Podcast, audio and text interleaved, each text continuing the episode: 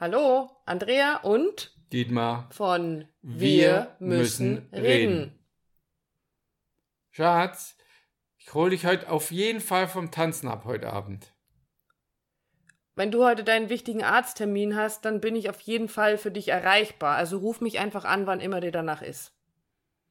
Frau Müller, das mir Ihre Gehalts- Gehaltserhöhung, das ähm, bekommen wir jetzt leider nicht hin. Aber auf jeden Fall am Ende des Jahres, wenn die Ausschüttungen da sind, kriegen wir das auf jeden Fall hin. Meine erste Liebe, das, was ich da erfahren habe, das habe ich nie wieder so erlebt. Was ist da jetzt überall in allen vier Sätzen, in allen vier Situationen passiert? Oder das, was da passiert, nennt man Bindungsverletzungen. Und Bindungsverletzungen können ganz, ganz viel verschiedene Formen haben, wie du jetzt gerade eben gehört hast. Es gibt kleine Bindungsverletzungen und es gibt große Bindungsverletzungen. Große Bindungsverletzungen zum Beispiel, wenn der Partner eine Affäre hat, dann ist das mit Sicherheit eine ganz, ganz große Bindungsverletzung. Was passiert jetzt aber, wenn deine Bindung verletzt wird? Was passiert mit dir? Was passiert mit deiner Beziehung? Ganz oft, gerade so bei diesen kleinen Bindungsverletzungen, also ich merke jetzt gerade, wie es mir so, boah, kleine Bindungsverletzung, große Bindungsverletzung, also da habe ich schon, da gehe ich schon in Resonanz und sage, hm, eine kleine Bindungsverletzung kann ich jetzt vielleicht so bezeichnen, aber sie kann auf Dauer so viel Schaden anrichten wie eine große Bindungsverletzung. Also was passiert? Dein Partner verspricht dir etwas, was er nicht einhält.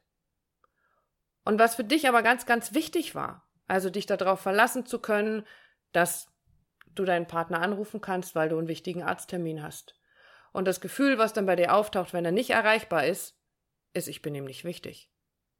Und in der weiteren Konsequenz, das macht dein System ganz von alleine, er liebt mich nicht. In dem Beziehungsbeispiel von dir mit dem Job mit Frau Müller, glaube ich, war es. Genau. Setzt natürlich darauf, dass, dass das eingehalten wird, was man ihr verspricht.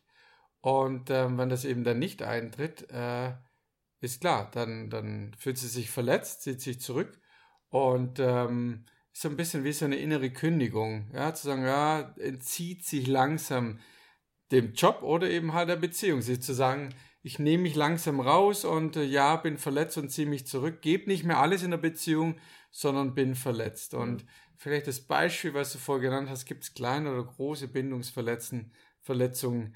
Ähm, für mich äh, ist es ein bisschen wie so ein rosa Elefant, der im Raum ist. Und mhm. ich glaube, deshalb spielt es gar keine große Rolle, keine, gar keine Rolle, ob der Elefant groß ist oder klein, der da im Raum steht. Es ist ein großer, äh, es ist ein, ein rosa Elefant im Raum, so rum, ähm, über den du sprechen solltest, mit den, den du ansprechen solltest, um ja, einfach um da wieder Frieden reinzukriegen für dich. Weil du hast es vorher so schön gesagt, ist ein bisschen wie so ein äh, Bild, das nicht fertig gemalt ist und jedes Mal, wenn du dran vorbeiläufst, siehst du, dass da eine, eine, eine Ecke fehlt oder eine Stelle fehlt, die Muss noch es noch fertig malen, genau. genau.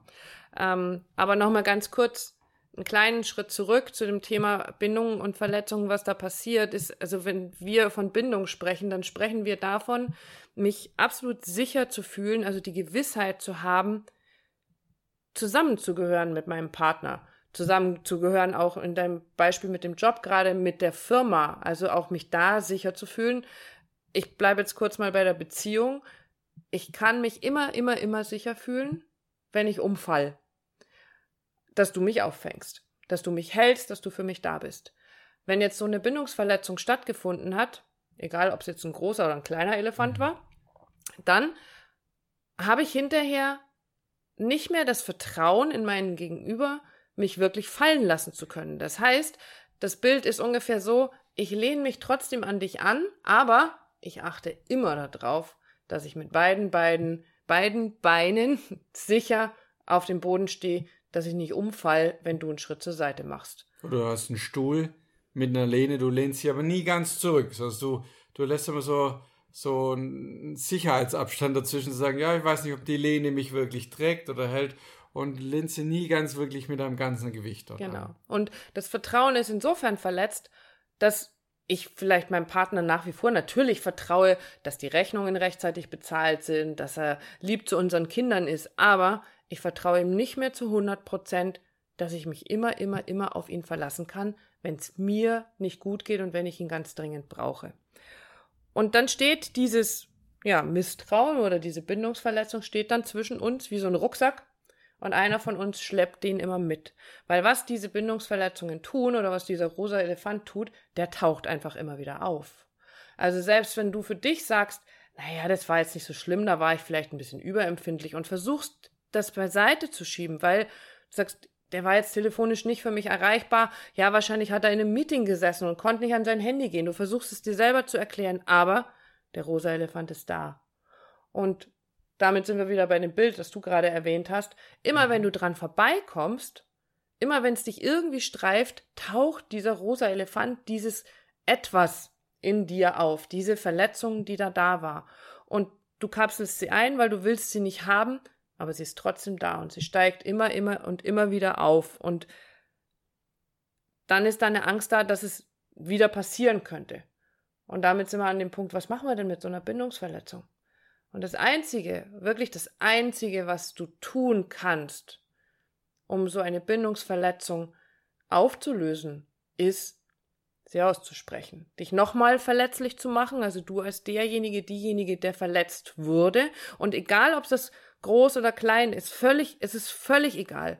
Es war eine Verletzung und dann machst du dich nochmal verletzlich indem du es ansprichst, indem du deinen Partner mit dieser Verletzung, ich nenne es jetzt mal in Anführungsstrichen, konfrontierst. Also damit sind wir bei dem, was wir mit unserem Podcast ja immer sagen, was ist die Lösung für unsere Themen? Wir müssen, müssen reden. reden. Und nur das ist das Einzige, was hilft, dass du dich öffnest. Und du öffnest dich natürlich, der Andrea hat es gesagt, nicht nur für die Verletzlichkeit, sondern du öffnest dich natürlich auch für die Heilung, damit das eben beendet werden kann, damit du eben nicht diesen Rucksack mit dir rumschleppst, damit du eben nicht dieses Bild an der Wand hast, wo immer diese eine Stelle fehlt, sondern dass es endlich vollendet wird, damit es einfach gehen kann, damit es heilen kann. Und was man noch, was dazu kommt, ist noch zu der ganzen Geschichte, ist einfach zu wissen, dass in der Beziehung absichtlich oder ich nenne es eher unabsichtlich genau solche Bindungsverletzungen entstehen. Das ist zwangsläufig, dass es vorkommt. Liegt in der Natur der Sache. Ganz und genau. es ist ganz spannend, was es für Bindungsverletzungen gibt. Also wir sind eigentlich auf dieses Thema gestoßen durch wieder mal ein Erlebnis in unserer eigenen Beziehung. Ähm, ich habe früher geraucht und als ich Dietmar kennengelernt habe, habe ich mit dem Rauchen aufgehört in seiner Anwesenheit. Jetzt haben wir über ein paar Jahre eine Fernbeziehung geführt und dann war es so immer, wenn wir zusammen waren, ob das jetzt drei Wochen zusammen im Urlaub war oder so, hat mich das überhaupt nicht interessiert. Ich habe nicht geraucht. Und kaum war ich wieder in meiner Welt und für mich alleine, holte ich die Zigarettenschachtel wieder raus. Jetzt leben wir seit geraumer Zeit zusammen unter einem Dach und ich hatte mal gedacht, ich habe das mit dem Rauchen so völlig abgestellt, aber es gab dann trotzdem den einen oder anderen Moment, wo ich für mich so dieses ja, ihr Raucher kennen das, das Bedürfnis, aus welchem Grund auch immer, hatte, eine Zigarette zu rauchen. Ist ein völlig anderes Thema, kann man in Ruhe drüber reden, wenn ihr mögt. Ähm, bestimmt spannend, rauszufinden, was will ich gerade nicht spüren oder oder oder. Aber ich hätte mir niemals erlaubt, in Dietmars Gegenwart zu rauchen.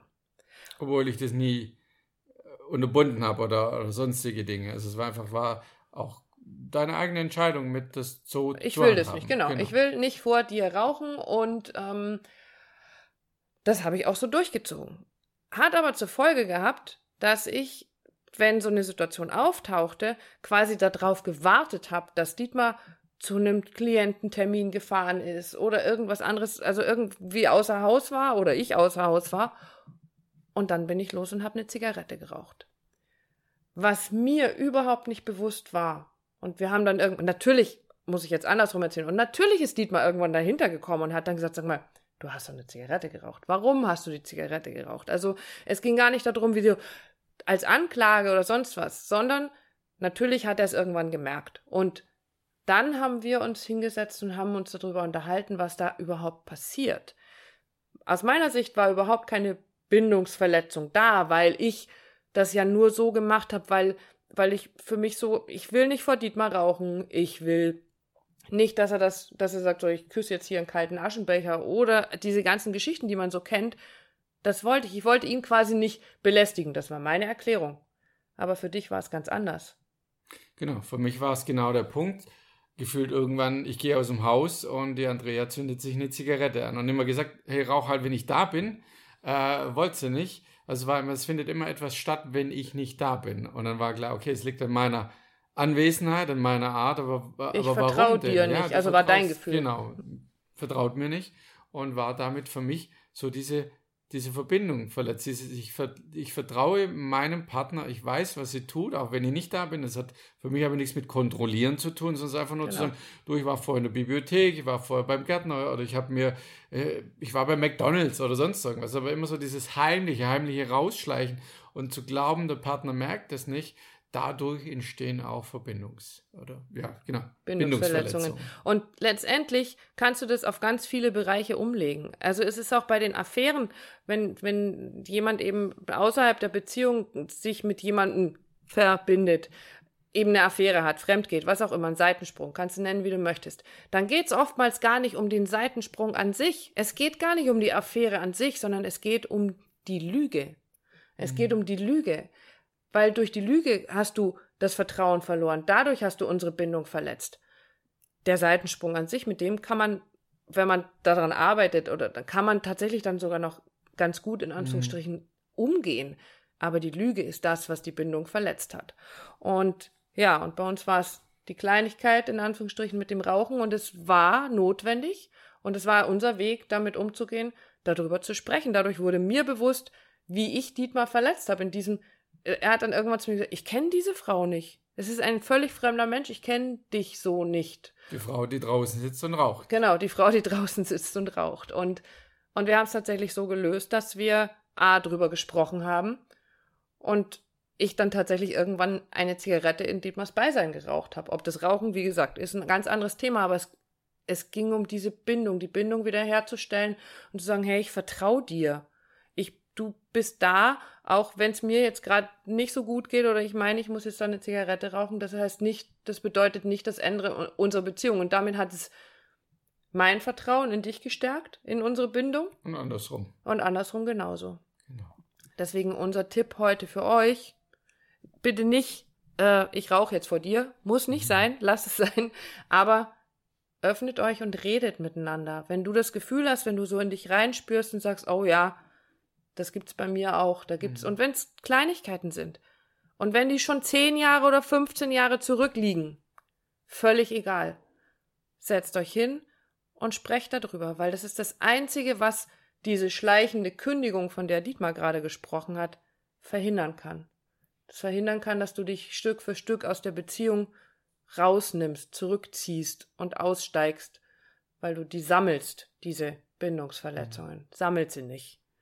Legt sie auf den Tisch und räumt und, sie gemeinsam und weg. Bewusst werden. Es ist wirklich, es hat viel mit Bewusstwerden zu tun, sagen, ja, das findet statt, ja, ich bemerke das, dass ich das selber tue oder beziehungsweise, dass es mir widerfährt. Und dann, wie wir es schon gesagt haben, geht es einfach darum, miteinander zu reden. Ja. Wir, wir, müssen, wir müssen reden. reden. genau. In diesem Sinne, euch eine schöne Zeit. Bis zum nächsten Mal. Bis Macht's dann. gut. Tschüss. Tschüss.